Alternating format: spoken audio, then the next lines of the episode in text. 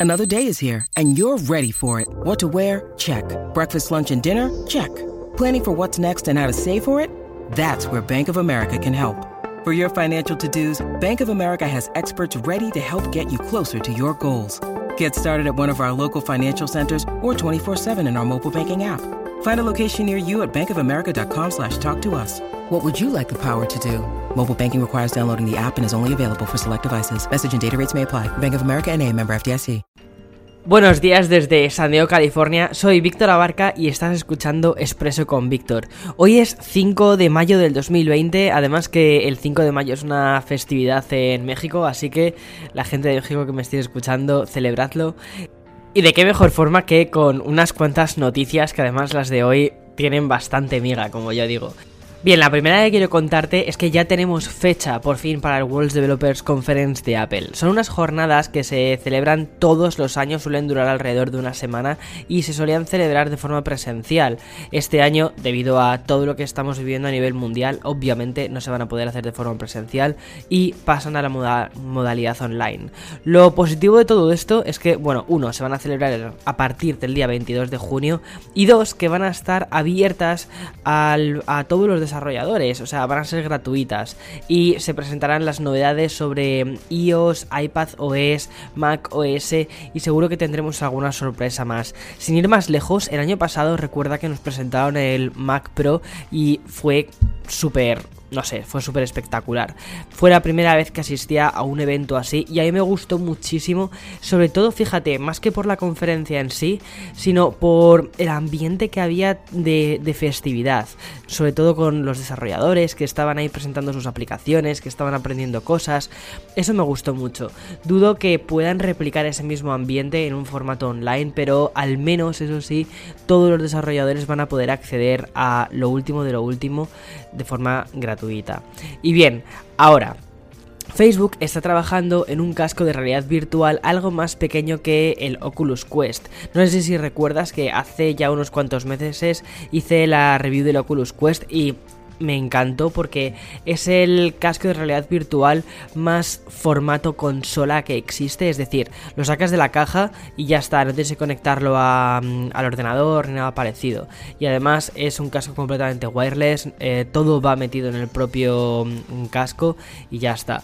Pero parece ser que están trabajando en una versión un poquito más light, no sé si lo van a hacer más económico, yo me imagino que ese no va a ser el tema, o si lo que harán será corregir algunas cosas que teníamos en este primer quest, como por ejemplo el tema del refresco de la pantalla, los materiales de construcción o que las tiras en lugar de ser de velcro y que no tengan demasiado, o sea, no, se estiraban demasiado, que sean de algún otro tipo de material que permita que la gente que tenga cabezas más grandes, es decir, que sean más cabezones, pues el casco les sea más cómodo.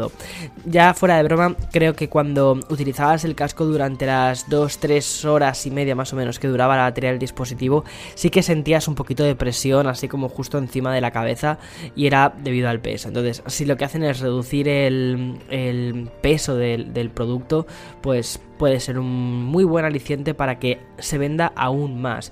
Que por cierto ha sido uno de los productos que más se han vendido durante esta cuarentena. Aquí en Estados Unidos era prácticamente imposible encontrar un Oculus Quest. Me parece muy guay porque parece que es la primera propuesta de realidad virtual que efectivamente se convierte en algo más mainstream. Veamos a ver qué pasa.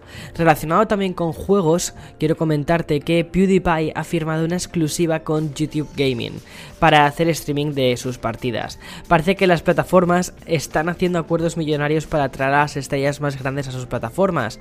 Recordad que hace nada también teníamos justo noticias millonarias de jugadores de Fortnite que fichaban por la plataforma de Twitch o por Mixer. E incluso también Facebook también va a iniciar una plataforma de streaming de videojuegos.